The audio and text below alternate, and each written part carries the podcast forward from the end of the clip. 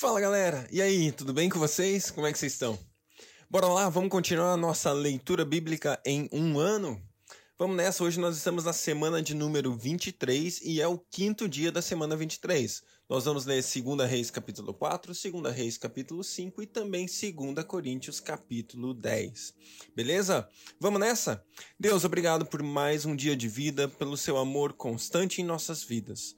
Nós te agradecemos pela oportunidade de viver, pela oportunidade que o Senhor nos dá de levantar nesse dia, viver esse dia, experimentar esse dia no Senhor. Nós queremos debruçar as nossas vidas, inclinar nossos corações aos teus pés, porque nós desejamos de coração, Deus, no dia de hoje, no dia que se chama hoje, fazer teu querer, fazer tua vontade, nos expressar ao Senhor, dar as nossas vidas ao Senhor de uma maneira intensa, não de uma maneira de uma maneira leviana, de uma maneira que não conta, que não calcula o preço, mas de uma maneira intensa nós queremos nos dar ao Senhor nesse dia, Pai. Então, eis-nos aqui, fala conosco, Deus, nesse tempo de devocional, nesse tempo de leitura da Sua palavra, nós queremos abrir nossos corações, Deus, para que a Sua palavra vá além da letra e fale profundamente aos nossos corações. Nós queremos te ouvir, queremos ouvir a Sua voz, queremos ouvir o Seu conselho, queremos ouvir a Sua palavra, Deus. Fala conosco. A Sua palavra é demais para nós, é importante para nós, Deus. Nós queremos te ouvir, queremos te ouvir, Pai. Em nome de Jesus. Amém. Glória a Deus, glória a Deus. Às vezes quando eu oro, eu, eu me. Eu sou apaixonado por Jesus, galera. É mais ou menos isso. é, é bom demais, né? É bom demais. Fecha teu olho e, e você consegue, sabe, ter o abraço do Pai, ter Jesus do teu lado. É, é uma realidade maravilhosa que a gente vive. O Espírito Santo habitando dentro de nós. Uau! Deus é bom, Deus é bom, Deus é bom. Segunda Reis, capítulo 4. Certo dia, a mulher de um dos discípulos dos profetas foi falar a Eliseu: Teu servo, meu marido, morreu, e tu sabes que ele temia o Senhor. Mas agora veio um credor que está querendo levar meus dois filhos como escravos. Elias perguntou-lhe: Como posso ajudá-la? Diga-me o que você tem em casa. E ela respondeu: Tua serva não tem nada, além de uma vasilha de azeite. Então disse Eliseu: Vá pedir emprestadas vasilhas a todos os teus vizinhos, mas peça muitas. Depois entre em casa com seus filhos e feche a porta. Derrame daquele azeite em cada vasilha e vá separando as que você for enchendo. Depois disso, ela foi embora, fechou-se em casa com seus filhos e começou a encher, encher as vasilhas que eles lhe traziam. Quando todas as vasilhas estavam cheias, ela disse a um dos filhos: Traga-me mais uma. Mas ele respondeu, mas ele respondeu: Já acabaram. Então o azeite parou de correr. Ela foi e contou tudo ao homem de Deus que lhe disse: Vá, venda o azeite e pague suas dívidas, e você e seus filhos ainda poderão viver do que sobrar. Glória a Deus. Certo dia, versículo 8. Certo dia Eliseu foi a Sunem, onde uma mulher rica insistiu que fosse tomar uma refeição em sua casa. Depois disso, sempre que passava por ali, ela parava para um, ele parava para uma refeição. Em vista disso, ela disse ao marido: Sei que o homem de Deus sempre vem aqui, é um santo Sei que o homem de Deus que sempre vem aqui é um santo homem de Deus. Vamos construir lá em cima um quartinho de tijolos e colocar nele uma cama, uma mesa, uma cadeira e uma lamparina para ele. Assim, sempre que ele nos visitar, ele poderá ocupá-lo. Um dia, quando Eliseu chegou, subiu ao seu quarto e deitou-se. Ele mandou o seu servo Geazi chamar a sunamita. Ele a chamou e quando ela veio, Eliseu mandou Geazi lhe dizer: você tem todo, você teve todo esse trabalho por nossa causa. O que podemos fazer por você? Quer que eu interceda por você ao rei ou ao comandante do exército? Ela respondeu: Estou bem entre a minha própria gente. Mais tarde, Eliseu perguntou a Geazi: O que se pode fazer por ela? Ele respondeu: Bem, ela não tem filhos e seu marido é idoso. Então Eliseu mandou chamá-la de novo. Geazi a chamou, ela veio até a porta e ele disse: por volta dessa época, no ano que vem, você estará com um filho nos seus braços. Ela contestou: Não, meu senhor, não iludas a tua serva, ó homem de Deus. Mas, como Eliseu lhe dissera, a mulher engravidou, e no ano seguinte, por volta daquela mesma época, deu à luz a um filho. O menino cresceu e certo dia foi encontrar-se com seu pai, que estava com os ceifeiros. De repente, ele começou a chamar o pai, gritando: Ai, minha cabeça! Ai, minha cabeça! O pai disse a um servo: Leve-o para a mãe dele. O servo o pegou e o levou à mãe. O menino ficou no colo dela até o meio-dia e morreu. Ela subiu ao quarto do homem de Deus, deitou o menino na cama, saiu e fechou a porta. Ela chamou o marido e disse: Preciso de um servo e de uma jumenta para ir falar com o homem de Deus. Vou e volto logo. Ele perguntou: Mas por que hoje? Não é lua nova nem sábado. Ela respondeu: Não se preocupe. Ela mandou selar a jumenta e disse ao servo: Vamos rápido, só pare quando eu mandar. Assim ela partiu para encontrar-se com o homem de Deus no Monte Carmelo. Quando ele a viu à distância, disse a seu servo Geazi: Olhe, é a sunamita. Corra ao seu encontro e pergunte a ela: Está tudo bem com você? Tudo bem com seu marido e com seu filho? Ele respondeu, ela respondeu a Geazi: Está tudo bem. Ao encontrar o homem de Deus no monte, ela se, ela se abraçou aos seus pés. Geazi veio para afastá-la, mas o homem de Deus lhe disse: Deixa-a em paz. Ela está muito angustiada, mas o Senhor nada me revelou e escondeu de mim a razão de sua angústia. E disse a mulher: Acaso te pedi um filho, meu senhor? Não te disse para não me dar falsas esperanças? Então Eliseu disse a Geazi: Ponha a capa por dentro do cinto, pegue o meu cajado e corra. Se você encontrar alguém, não o cumprimente, e se alguém o cumprimentar, não responda. Quando lá chegar, ponha o meu cajado sobre o rosto do menino. Mas a mãe do menino disse: Juro pelo nome do Senhor e por tua vida, se ficares, não irei. Então ele foi com ela. Jesus chegou primeiro e pôs o cajado sobre o rosto do menino, mas ele não falou nem reagiu. Então Jesus voltou para encontrar-se com Eliseu e disse: o menino não voltou a si. Quando Eliseu chegou à casa, lá estava o menino, morto, estendido na cama. Ele entrou, fechou a porta e orou ao Senhor.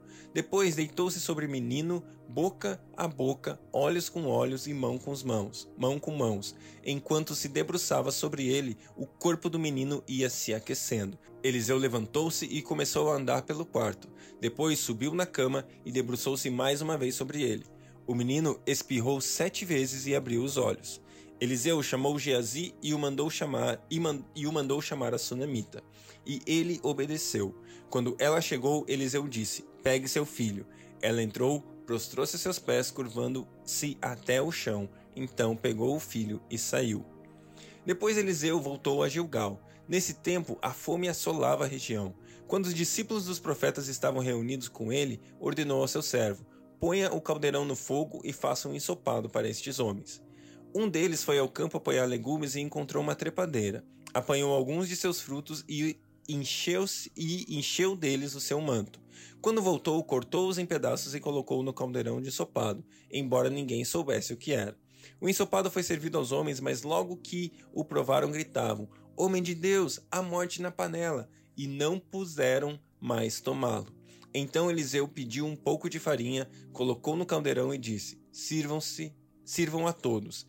E já não havia mais perigo no caldeirão. Veio o homem de Baal Salissa, trazendo ao homem de Deus vinte pães de cevada feitos dos primeiros grãos da colheita, e também algumas espigas verdes. Então Eliseu ordenou ao seu servo: Sirva a todos. O auxiliar de Eliseu perguntou: Como poderei servir isso a cem homens? Eliseu, porém, respondeu: Sirva a todos, pois assim diz o Senhor: eles comerão e ainda sobrará. Então ele serviu a todos conforme a palavra do Senhor, e eles comeram e ainda sobrou. Glória a Deus, glória a Deus. Aqui vemos algumas ações, algumas, alguns milagres feitos através da vida de Eliseu. Quero destacar aqui primeiro o milagre do azeite, lá da multiplicação do azeite. E eu gosto muito desse milagre porque fala a respeito de vasilhas que não pertencem a você. Vasilhas que você precisa chamar amigos, você precisa chamar seus vizinhos, você precisa chamar aqueles que estão perto de você para suportar aquilo que Deus tem para a sua vida. Isso é muito especial.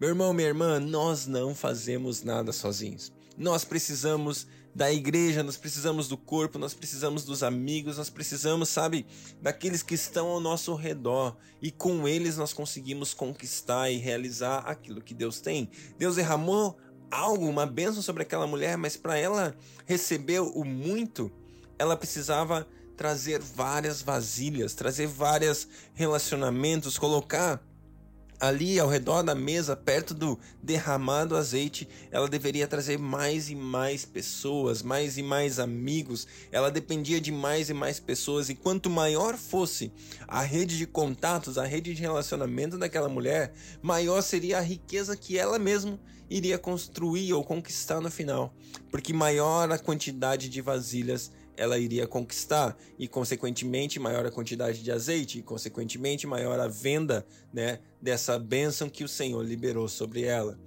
Muito importante, né? Os relacionamentos eles nos levam a lugares que nós nunca entraríamos sem eles. Existe uma expressão que fala relacionamentos extraordinários. Eu e você precisamos identificar e valorizar os relacionamentos que nós temos porque de verdade, a verdade é que através dos relacionamentos nós vamos mais longe, nós conquistamos mais, nós realizamos muito mais. Então, primeira lição que eu vejo nesse texto é em relação a relacionamentos. Com quem você tem andado? Com quem você tem se relacionado? Os seus relacionamentos são relacionamentos que te impulsionam, que te levam além. Fique atento a isso, sempre valorize os relacionamentos que Deus tem colocado na sua vida. A gente vê também aqui, eu quero destacar o último milagre desse texto que lembra muito o milagre da multiplicação de pães que Jesus realizou. É muito legal ver é, Eliseu um pouquinho como uma figura de Cristo aqui e ele fazendo um milagre muito semelhante àquele de Jesus, onde a multiplicação de pães acontece. E aqui Eliseu fazendo um milagre onde, é, assim como Jesus falou, diga a eles que sirvam, né? Sirvam a multidão, aos seus discípulos. Eliseu disse a mesma coisa, e à medida que eles serviam, o milagre foi acontecendo. À medida que eles serviam, a multiplicação aconteceu. E isso também fala da gente, fala da nossa vida, fala daquilo que eu e você podemos realizar quando estamos servindo. Quando nós servimos, o mover de Deus vem. A palavra de Deus fala que a unção vem sobre a cabeça e desce pela barba até tocar a ponta dos pés. No Salmo 133, ela fala isso para mim e para você. E aqui fala de nós atuando no corpo. Quando nós estamos atuando no corpo, servindo um ao outro, o milagre vem, o milagre acontece e a gente vivencia o sobrenatural da parte de Deus. Segunda Reis, capítulo 5. Naamã, comandante do exército do rei da Síria, era muito respeitado e honrado pelo seu senhor, pois por meio dele o senhor dera vitória à Síria, mas esse grande guerreiro ficou leproso. Ora, tropas da Síria haviam atacado, atacado Israel e levado cativo uma menina que passou a servir a mulher de Naamã. Um dia ela disse a sua senhora: Se o meu senhor procurasse o profeta que está em Samaria, ele o curaria da lepra. Naamã foi contar ao seu senhor o que a menina Naamã foi contar ao seu senhor o que a menina israelita dissera. O rei da Síria respondeu: Vá, eu darei uma carta que você entregará ao rei de Israel. Então Naamã partiu, levando consigo 350 quilos de prata, 72 quilos de ouro e 10 mudas de roupas finas. A carta que levou ao rei de Israel dizia: Com esta carta estou te enviando meu oficial Naamã para que o cures de lepra. Assim que o rei de Israel leu a carta, rasgou as vestes, as vestes e disse: Por acaso sou Deus, capaz de conceder vida ou morte? Por que este homem me envia alguém para que eu o cure da lepra? Vejam como ele procurou um motivo para se desentender comigo. Quando Eliseu, o homem de Deus, soube que o rei de Israel havia rasgado suas vestes, mandou-lhe esta mensagem: Por que rasgaste as tuas vestes? Envia o homem a mim, e ele saberá que há profeta em Israel. Então Naamã foi com seus cavalos e carros e parou à porta da casa de Eliseu. Eliseu enviou o mensageiro para lhe dizer: Vá e lave-se sete vezes no Rio Jordão, sua pele será restaurada e você ficará purificado. Mas Naamã ficou indignado e saiu. Estava certo de que ele sairia para receber-me, invocaria invocaria em pé o nome do Senhor, o seu Deus, moveria a mão sobre o lugar afetado e me curaria da lepra. Não são rios de Abana e Farfar em Damasco melhores do que todas as águas de Israel? Será que não poderia lavar-me neles e ser purificado? E foi embora dali furioso. Mas os seus servos lhe disseram: Meu pai, se o profeta tivesse pedido alguma coisa difícil, o senhor não faria? Quanto mais quando ele diz apenas vá e lave-se e será purificado. Assim ele desceu ao Jordão, mergulhou sete vezes conforme a ordem do homem de Deus e foi purificado. Sua pele tornou-se como a de uma criança. Então Naamã e toda sua comitiva voltaram à casa do homem de Deus. Ao chegar diante do profeta, Naamã lhe disse: Agora sei que não há Deus em nenhum outro lugar, senão em Israel. Por favor, aceita um presente do teu servo. O profeta respondeu: Juro pelo nome do Senhor a quem sirvo que nada aceitarei. Embora Naamã insistisse, ele recusou. E disse Naamã: Já que não aceitas o presente, ao menos permite que eu lave, eu leve duas mulas carregadas de terra, pois o teu servo nunca mais fará holocaustos e sacrifícios a nenhum outro deus, senão o Senhor. Mas que o Senhor me perdoe por uma única coisa. Quando meu Senhor vai adorar no templo de Rimon, eu também tenho que me ajoelhar ali, pois ele se apoia em meu braço. Que o Senhor perdoe o teu servo por isso. Disse Eliseu: Vai em paz. Quando Naamã já estava a certa distância, Geazi, servo de Eliseu, o homem de Deus, pensou: Meu senhor foi bom demais para Naamã, aquele era meu. Não acredito, não aceitando o que ele lhe ofereceu. Juro pelo nome do Senhor que correrei atrás dele para ver se ganha alguma coisa. Então Geazi correu para alcançar Naamã, que, vendo-o se aproximar, desceu da carruagem para encontrá-lo e perguntou: Está tudo bem?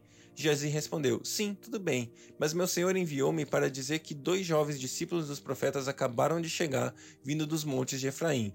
Por favor, dê-lhes trinta e cinco quilos de prata e duas mudas de roupa fina. Claro, respondeu Naamã, leve setenta quilos.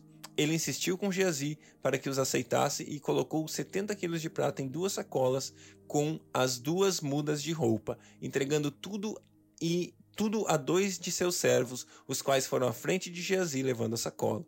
Quando Geazi chegou à colina onde morava, pegou as sacolas das mãos dos servos e as guardou em casa. Mandou os homens de volta e eles partiram. Depois entrou e apresentou-se ao seu senhor Eliseu, e este lhe perguntou: Onde você esteve, Geazi? Geazi respondeu: Teu servo não foi a lugar nenhum. Mas Eliseu lhe disse: Você acha que eu não estava com você em espírito quando o homem desceu da carruagem para encontrar-se com você? Este não era o momento de aceitar prata nem roupas, nem cobiçar olivas, olivais, vinhas, ovelhas, bois, servos e servas. Por isso, a lepra de Naamã atingirá você e seus descendentes para sempre. Então, Geazi saiu da presença de Eliseu, já leproso, parecendo neve. Uau! Temor do Senhor, meus irmãos, temor do Senhor. Nós não podemos brincar com a palavra de Deus, nós não podemos brincar com aquilo que Deus fala. Aqui um destaque é, no início do texto é Naamã imaginou como seria a cura dele. E ele falou assim: ó, Deus vai agir assim. Eu vou chamar o profeta, ele virá diante de mim, vai se colocar em pé, vai invocar o nome do Senhor, vai colocar, vai passar a mão diante das feridas, e enquanto ele passa a mão eu vou ser curado, e é assim que Deus vai fazer, e é desse jeito que eu aceito, e é só assim que pode ser. Não é verdade que eu e você fazemos assim de vez em quando com Deus? Eu e você falamos e falamos: Deus, vem sobre mim, eu preciso de algo, eu preciso da sua resposta, eu preciso da sua ação aqui e ali. E Deus responde para mim e para você, talvez não da maneira que a gente imaginava, não da maneira que a gente queria, não da maneira que a gente esperava, e a gente fica: que história é essa?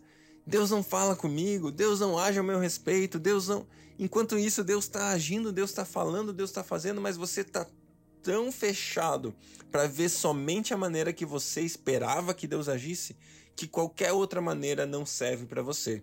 E Deus está ali dando a resposta, suprindo, fazendo e trazendo aquilo que você precisa. Mas eu e você às vezes nos fechamos para o que Deus tem, porque nós criamos na nossa mente antes mesmo. Antes mesmo de Deus agir, antes mesmo de Deus responder, a gente cria como Deus deve responder na nossa mente, na nossa intenção, no nosso coração. E isso muitas vezes nos impede de alcançar aquilo que Deus tem. E Deus, ele normalmente vai responder da maneira mais simples que a gente espera, como a gente vê nesse texto. Se fosse muito difícil, você faria, não é verdade? Mas como é muito simples, por que, que você não vai lá e faz? E sabe, eu e você devemos ouvir a voz do nosso Pai com simplicidade. E assim nós podemos, mais simplesmente, porque Deus é simples, alcançar aquilo que Ele tem. 2 Coríntios capítulo 10 Eu, Paulo, pela mansidão e pela bondade de Cristo apelo para vocês. Eu que sou humilde quando estou face a face com vocês, mas audaz quando ausente. Rogo a vocês que, quando estiver presente, não me obriguem a agir com audácia, tal como penso que ousarei fazer para com alguns que acham que procedemos segundo os padrões humanos. Pois, embora vivamos como homens, não lutamos segundo os padrões humanos. As armas com as quais lutamos, lutamos não são humanas, ao contrário, são poderosas em Deus para destruir fortalezas. Destruímos argumentos e toda pretensão que se levanta contra o conhecimento de Deus e levamos cativo todo pensamento para torná-lo obediente a Cristo. E estaremos prontos para punir todo ato de desobediência, uma vez estando completa a obediência de vocês. Vocês observam apenas a aparência das coisas. Se alguém está convencido de que pertence a Cristo, deveria considerar novamente consigo mesmo que, assim como ele, nós também pertencemos a Cristo. Pois, mesmo que eu tenha me orgulhado um pouco mais da autoridade que o Senhor nos deu, não me envergonho disso, pois essa autoridade é para edificá-los e não para destruí-los.